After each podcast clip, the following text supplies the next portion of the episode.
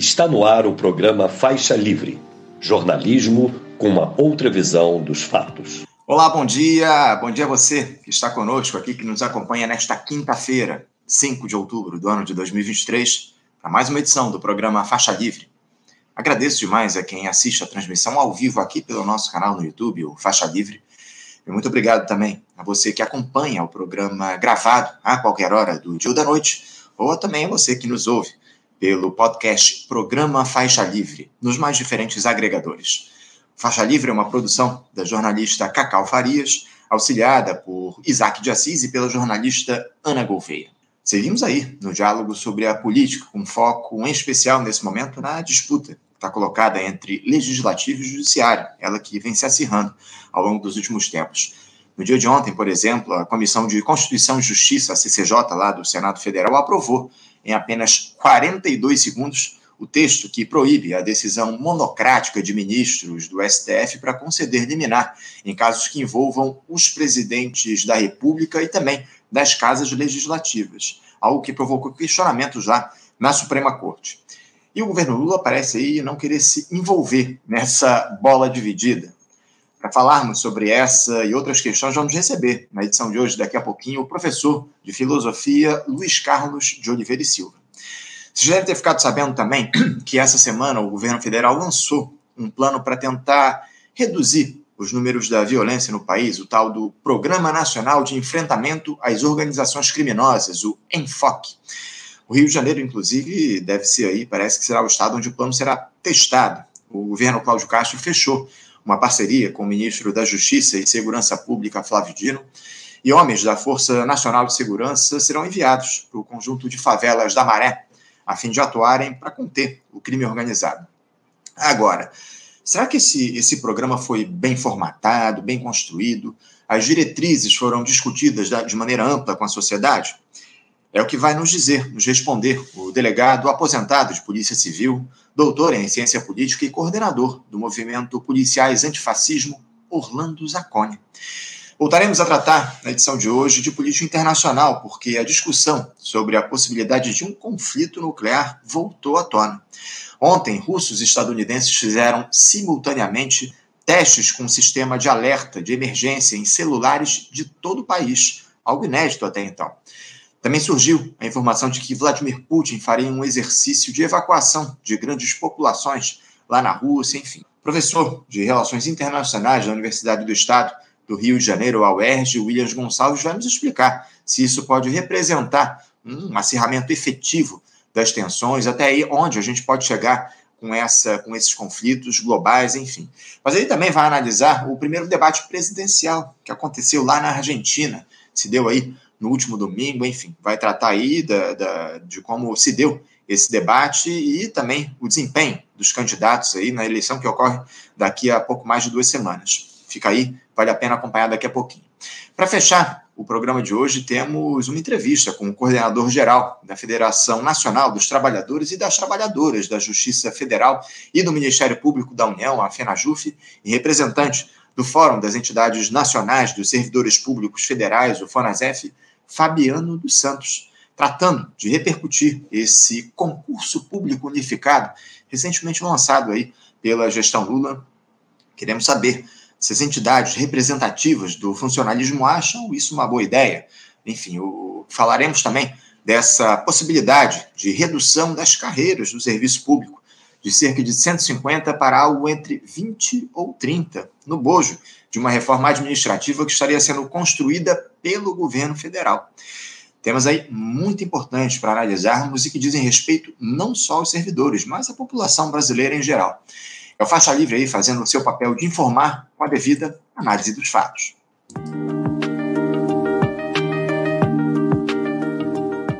E eu começo aqui as nossas entrevistas de hoje saudando do outro lado da tela o nosso primeiro entrevistado, o professor de Filosofia, Luiz Carlos de Oliveira e Silva. Luiz Carlos, bom dia. Bom dia, Anderson. Parabéns pela excelente vitória do Tricolor ontem no Beira Rio. E ouvinte para os nossos, um bom dia para os ouvintes do nosso querido Faixa Livre.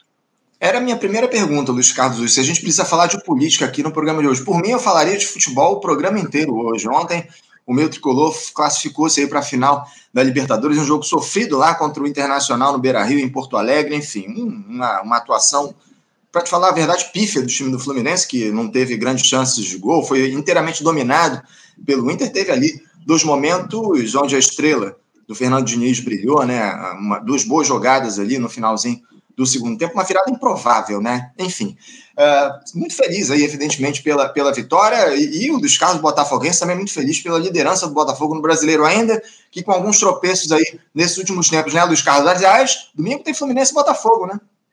Fluminense e Botafogo, e nós tiramos um peso das costas, que eu não vou nomear esse peso, e vamos mais, mais leve para enfrentar o, o belíssimo time do Tricolor, no domingo que vem. Espero que seja um grande jogo. E tem tudo para ah, ser. Não tem dúvidas. Não tenho dúvida de que teremos aí uma grande partida. O Luiz Carlos se refere ao peso chamado Bruno Lage, né? O técnico do Botafogo do Glorioso, foi demitido aí no, no dia de ontem. Mas enfim, Luiz Carlos, a ideia hoje é a gente falar a respeito do cenário da política que anda muito intrincado nos últimos tempos aqui no nosso país, como, como de costume a gente tem observado aí, porque a institucionalidade, Luiz, ela segue em franca disputa aqui no Brasil com um legislativo dominado pelos interesses da alta burguesia, extremamente conservador nos costumes, e um executivo que se equilibra aí na aceitação dessa dita correlação de forças.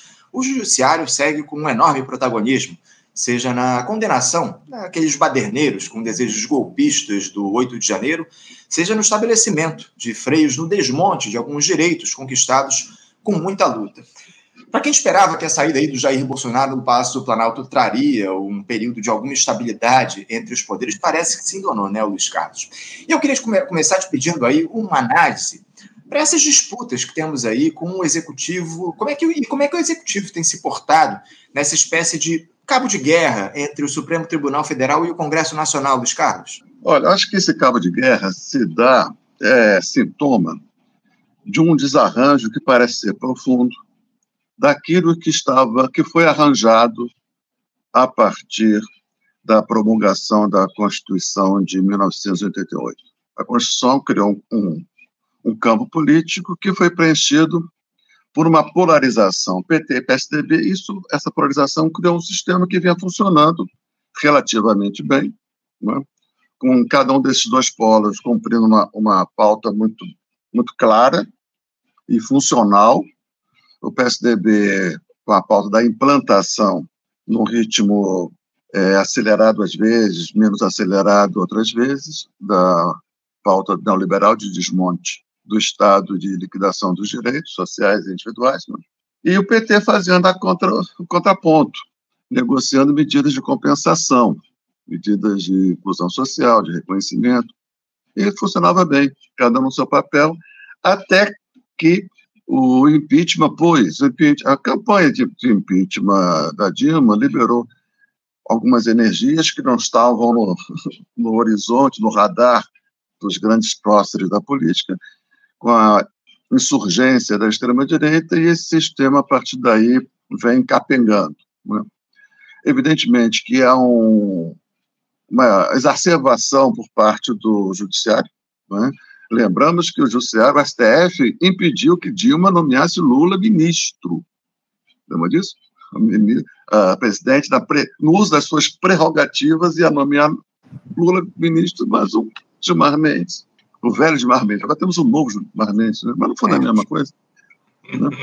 Disse que era uma extrapolação, como desvio de função. Então, o presidente nomear um brasileiro seria um desvio de função. E tem diversos exemplos disso e também do, da, da, da extravagância do executivo, do legislativo frente ao executivo, né? sobretudo na questão do orçamento, que sufoca e domina a presidência. Então, esse, o sistema está desarranjado e essas, e essas caramuças, né, todo dia nós temos uma, se dá no entorno, no contexto desse desarranjo. Eu acho que esse, nós vamos ter que conviver com esse desarranjo um bom tempo, não vejo como ele possa se rearranjar, né?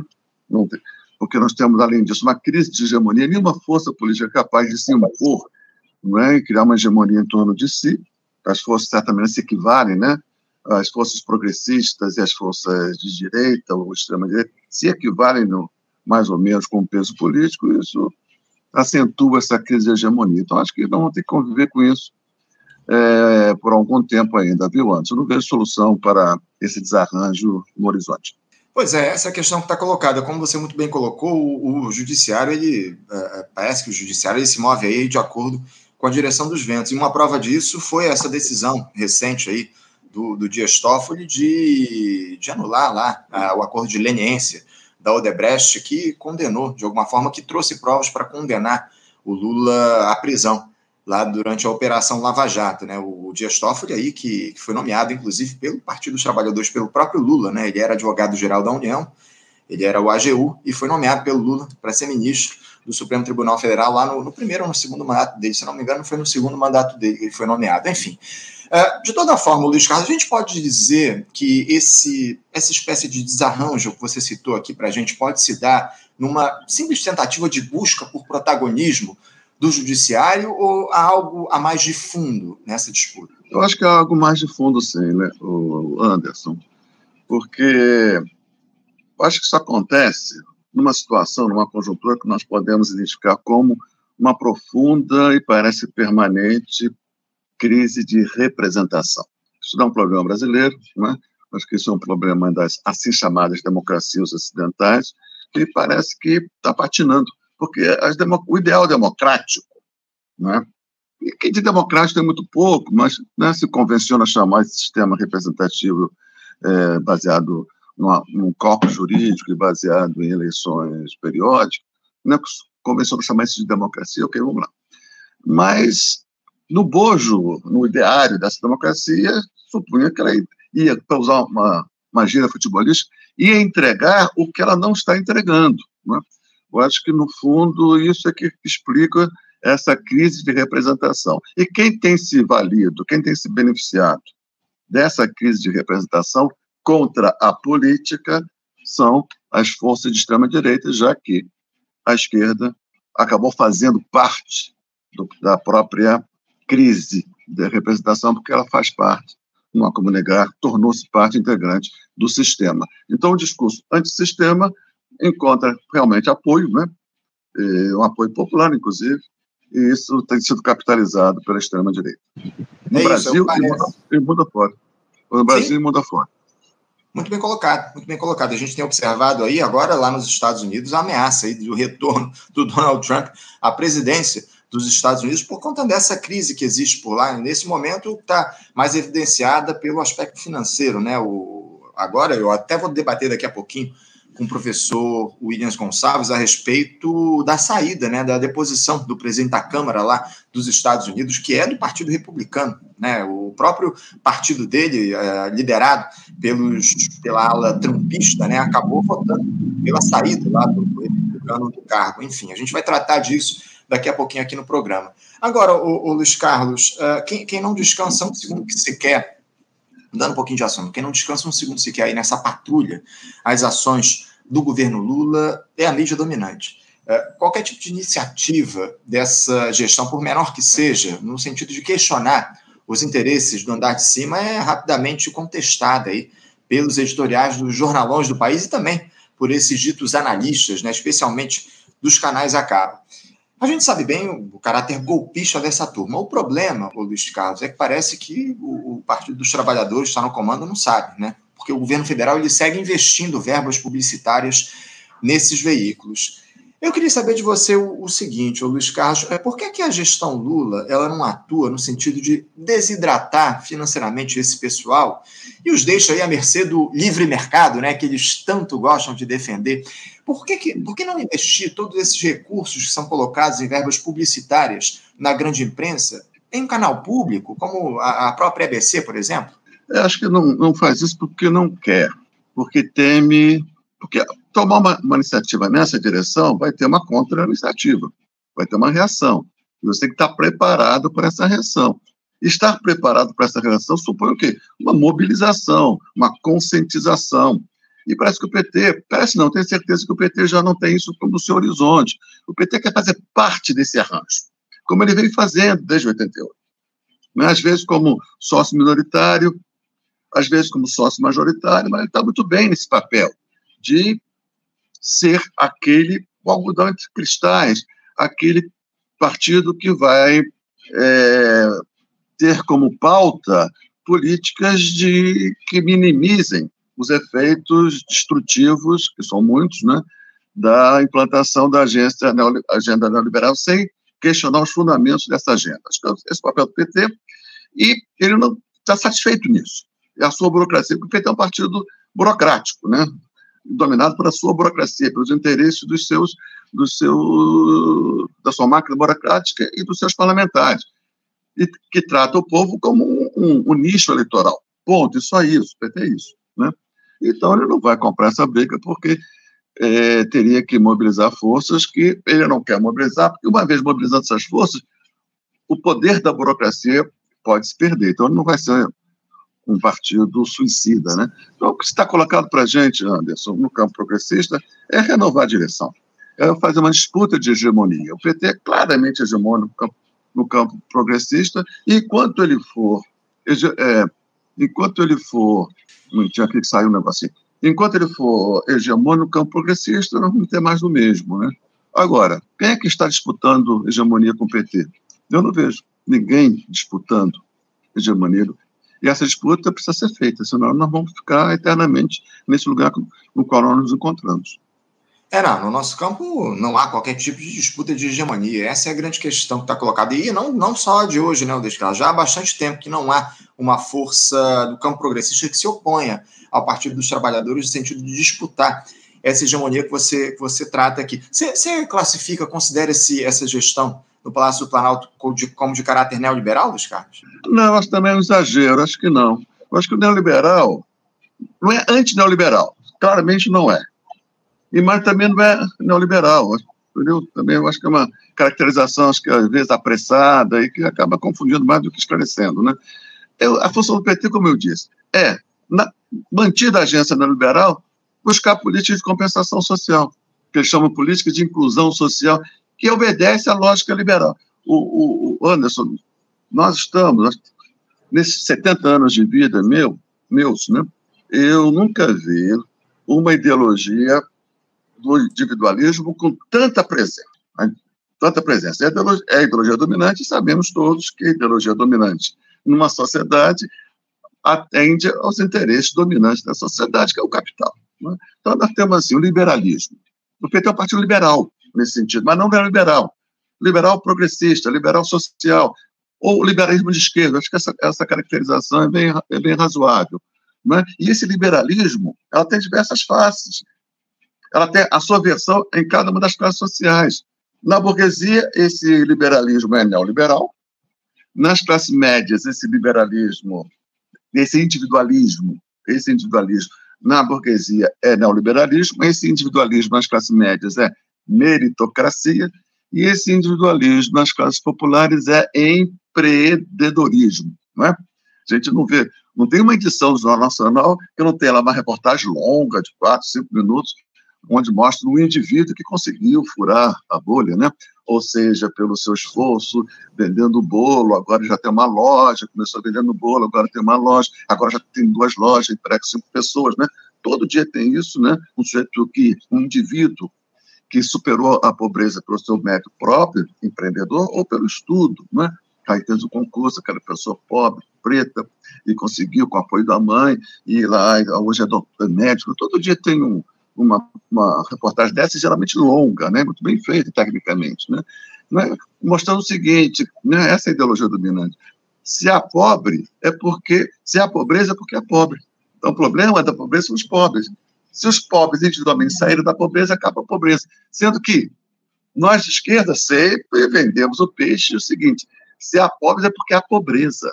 A pobreza é a causa e os pobres são o efeito da pobreza, que é estrutural, que é estruturante, que se reproduz a si mesma, deixada pela inércia das coisas. Né? E a ideologia dominante de cunho individualista, não a pobreza porque é pobre. Então, cada um de, dos pobres tem que sair da, da sua condição. O PT colabora para essa para a manutenção dessa ideologia, né, porque faz um papel de esquerda nessa ideologia.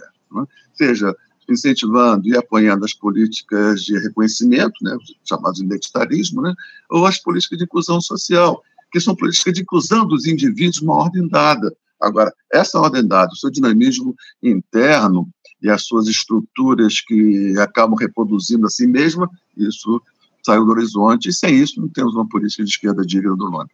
Uhum. É, é, é uma esquerda que de caráter liberal que você cita aqui, que ela de alguma forma se coloca numa tentativa de conciliação é, aqui no nosso país. O problema, Luiz Carlos, é que conciliar num país do, como o Brasil da periferia do capitalismo é, é, muito difícil, né? Essa é a grande questão. Eu tenho aqui uma, uma provocação de um, de um espectador nosso, o Alexandre Brito, ele diz aqui, ó. É, Ciro Gomes tentou furar, tentou e foi esmagado pelas próprias críticas do lulopetismo neoliberal. Nem a psicanálise a explica o que aconteceu. Ele fala que o Ciro aqui tentou disputar essa hegemonia que a gente citou e que teria sido esmagado aí pelo, pelos críticos do, do, do, PT. Como é que você avalia isso? Você concorda com essa ideia? Ou... Eu concordo com 50%. Tem uma outra parte aí que ele foi esmagado, mas né, porque realmente o Ciro foi o único que tentou isso acho que tem que ser reconhecido. O único é, político de ponta, o outro no nosso campo foi o Nidorix, né? que tentou, o companheiro do Nidorix, que tentou, por fim, a um pacto silêncio celebrado por esses dois polos que hegemonizaram a conjuntura, PSDB e PT. Esses dois polos celebraram tacitamente um pacto que significava um pacto de silêncio, manter, exilar do debate político toda e qualquer questão que dissesse respeito às questões de fundo, sobretudo na economia. Houve esse pacto de silêncio. Né? Então, o, o PSDB implantando a agência neoliberal e o PT implantando políticas de compensação, tendo em vista o caráter deletério dessa agenda neoliberal. Isso foi um pacto que foi celebrado e foi levado a cabo.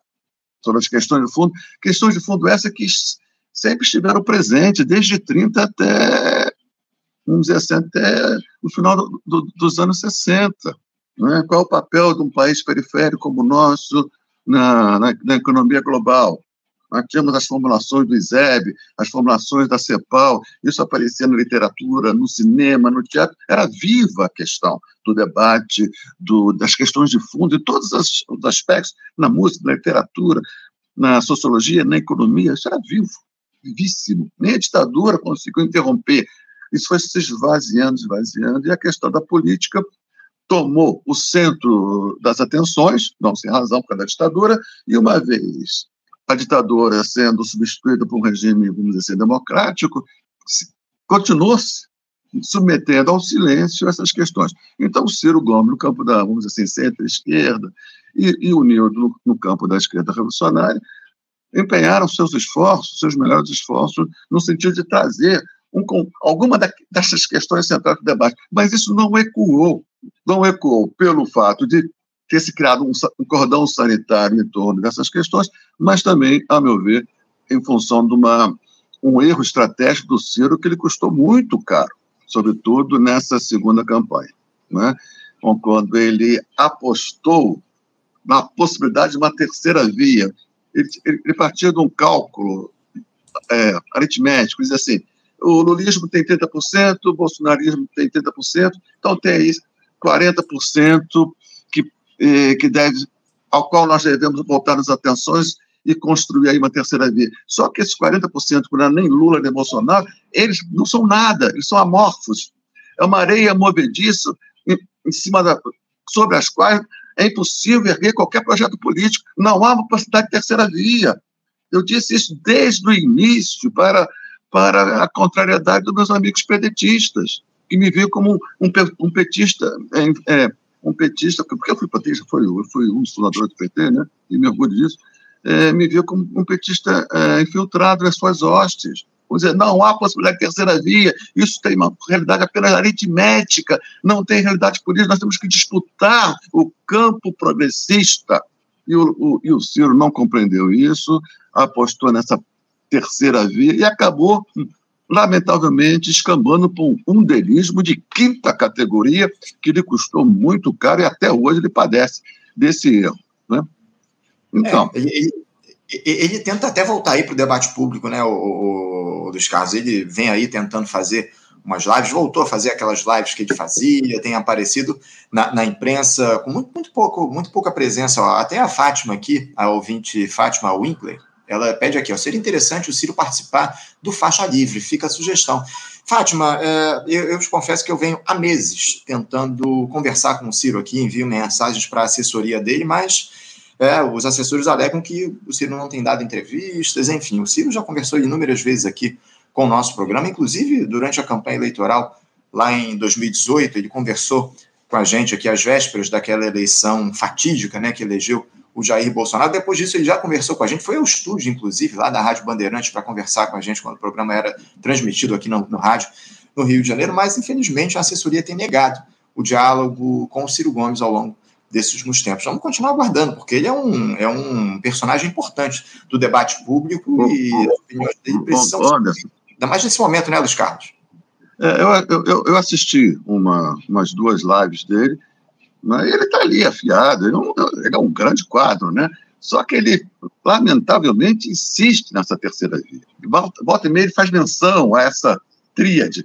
30% do Lula, 30% do Bolsonaro e 40% que estão aí. E, e fica insistindo em falar com os 50% que não vão dar retorno nenhum, porque esses 40% não sustentam o projeto político. Então, nós temos que dizer o seguinte: o campo, quem domina o campo progressista é o lulismo, nós temos que disputar a hegemonia no campo progressista. Mas ele não parece que ainda está seduzido por aquele mesmo motivo que quase o, o matou. Se é que o, o, o, Ciro tem condição de renascer qual, como uma fênix, né? Vamos ver, o futuro dirá. Vamos ver, vamos ver. O futuro, de fato, vai nos dizer o que vai acontecer ao longo dos próximos tempos. Agora, o, o Luiz Carlos, diante é, desse quadro que você tem traçado muito bem aqui para a gente no programa, como é que a gente consegue avançar em pautas, de fato, progressistas nessa gestão Lula, levando-se em conta o imobilismo dos movimentos sociais? Tivemos aí essa, essa greve lá em São Paulo, é, do pessoal dos metroviários, da, da CPTM, da Sabesp, né, que durou 24 horas sem qualquer tipo de avanço nas pautas reivindicatórias, Luiz Carlos, com multas milionárias aplicadas pela justiça aos sindicatos, com Tarcísio de Freitas, governador, tentando criminalizar o movimento, e a análise que foi feita é de que houve uma vitória dos grevistas. Os trabalhadores não estão se contentando com muito pouco na luta política, não, Luiz Carlos? Olha, essa greve eu achei um fato interessante porque foi o, o, o, o Tarcísio, é, foi uma greve política que foi mesmo, porque era bandeira política, contra a privatização. O Tarcísio dizia, não, mas nós vencemos com um programa é, privatizante, portanto, nós temos autoridade para dizer isso. Isso é falso, porque ele perdeu a eleição em São Paulo, onde é a sede da FABESP, da, da CMP, CTPM e do metrô.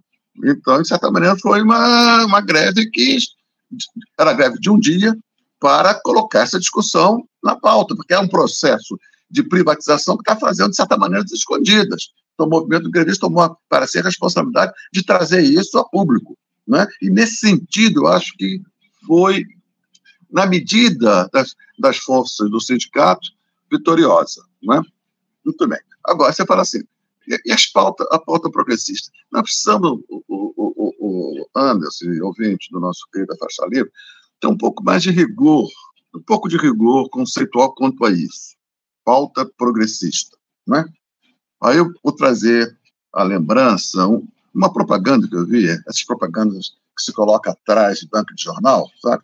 Era assim, da Uber. Olha só. Se você dizia assim: se você é homofóbico, você não tem lugar na Uber. Se você é homofóbico, ou como motorista, ou como motorista, ou como cliente. É? A Uber é a expressão mais perfeita e acabada do neoliberalismo à outrance, como diz os franceses, a, todo custo. Né? É um modelo de destruição de direitos. Não é? Mas ele é progressista, tem uma pauta progressista. Esse é o mundo ideal da TV Globo. Progressista na pauta de costumes e ultraliberal na economia. Né? Então, a pauta progressista que está hegemonizando o nosso campo são pautas liberais, como essa da, da, da Uber. Todas justas. Todas justas.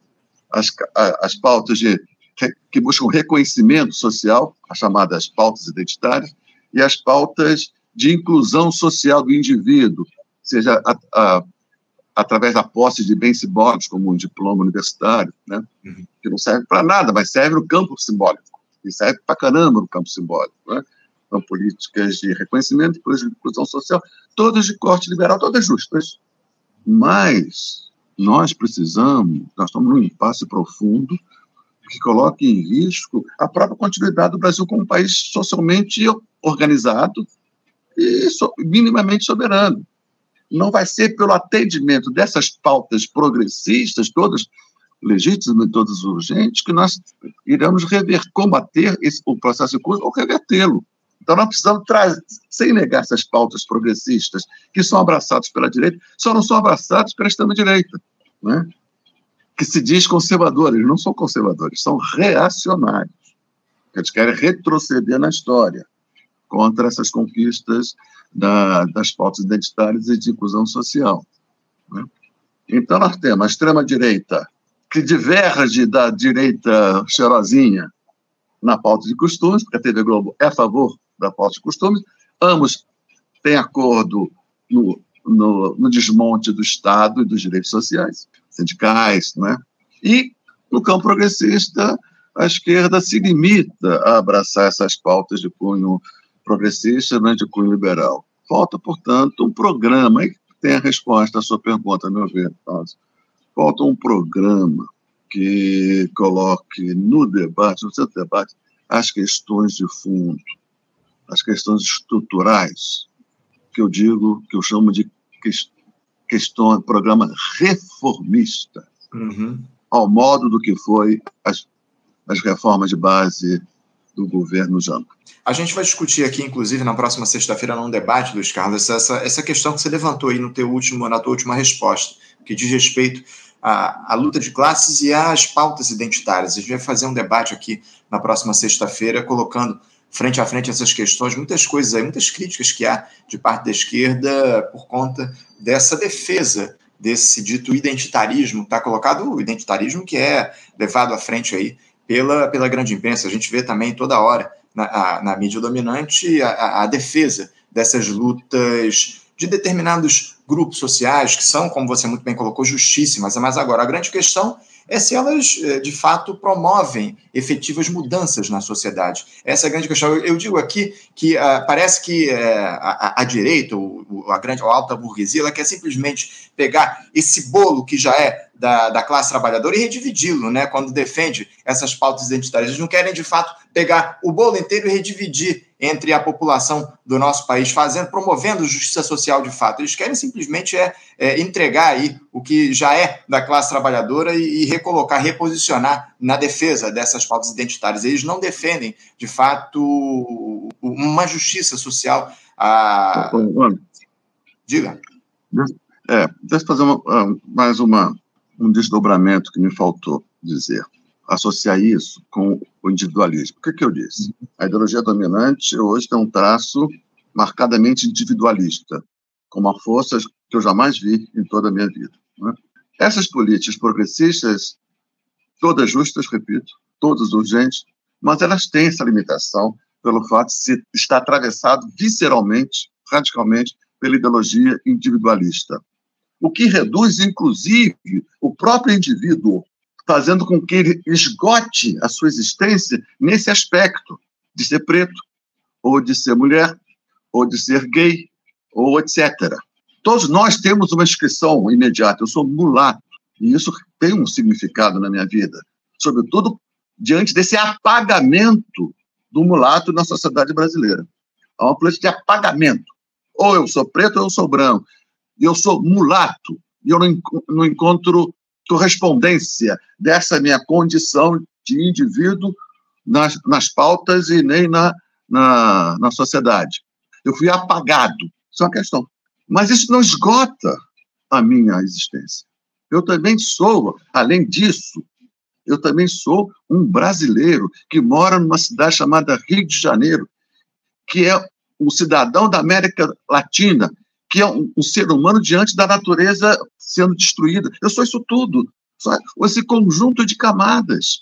Por que limitar a minha existência à primeira camada? sem negar a sua importância de mulato, sem negar.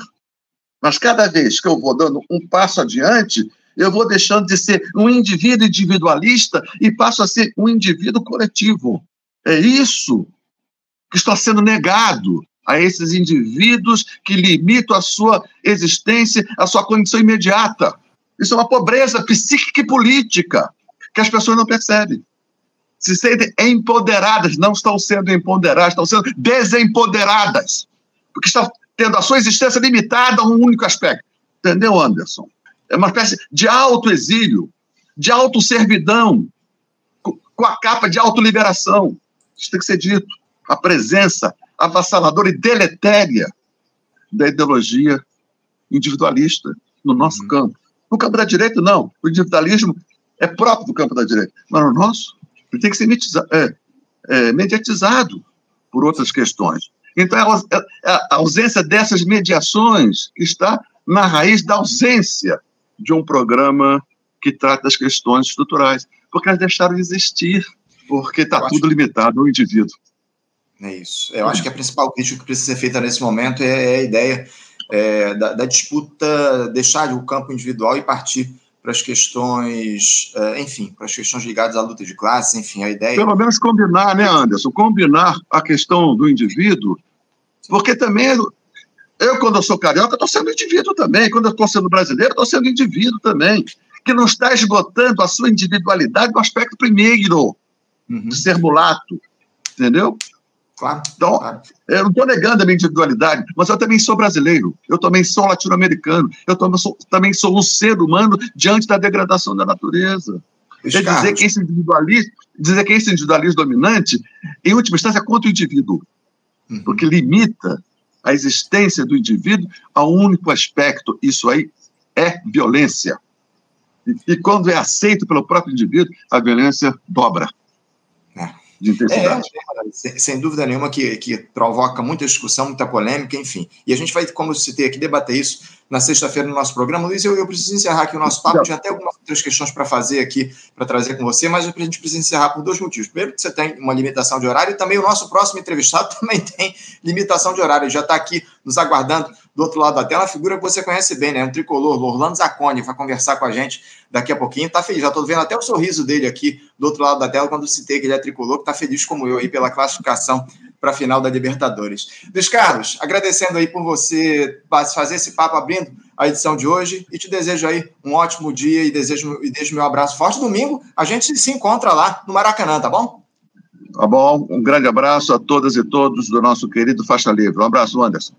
Um abraço, Luiz. Até a próxima. Conversamos aqui com o professor de filosofia Luiz Carlos de Oliveira e Silva, tratando aí das questões relativas à disputa política, as disputas políticas que estão colocadas no nosso país, falando um pouco a respeito do caráter desse governo Lula, enfim, sempre um papo importante e, e efetivo aqui com o Luiz Carlos no nosso programa, temas fundamentais que a gente tem tratado com ele aqui no nosso programa. Você, ouvinte do Faixa Livre, pode ajudar a mantê-lo no ar. Faça sua contribuição diretamente na conta do Banco Itaú, agência 6157, conta corrente 99360, dígito 8. Esta conta encontra-se em nome do Sindicato dos Professores do Município do Rio de Janeiro e região, o Simpro Rio, uma das nossas entidades patrocinadoras, mas seus recursos são destinados exclusivamente para o financiamento do nosso programa. Você pode fazer sua doação de qualquer valor, utilizando também a nossa chave Pix, que é ouvinte@programafaixalivre.com.br. Sua contribuição é fundamental para a manutenção desta trincheira progressista no ar.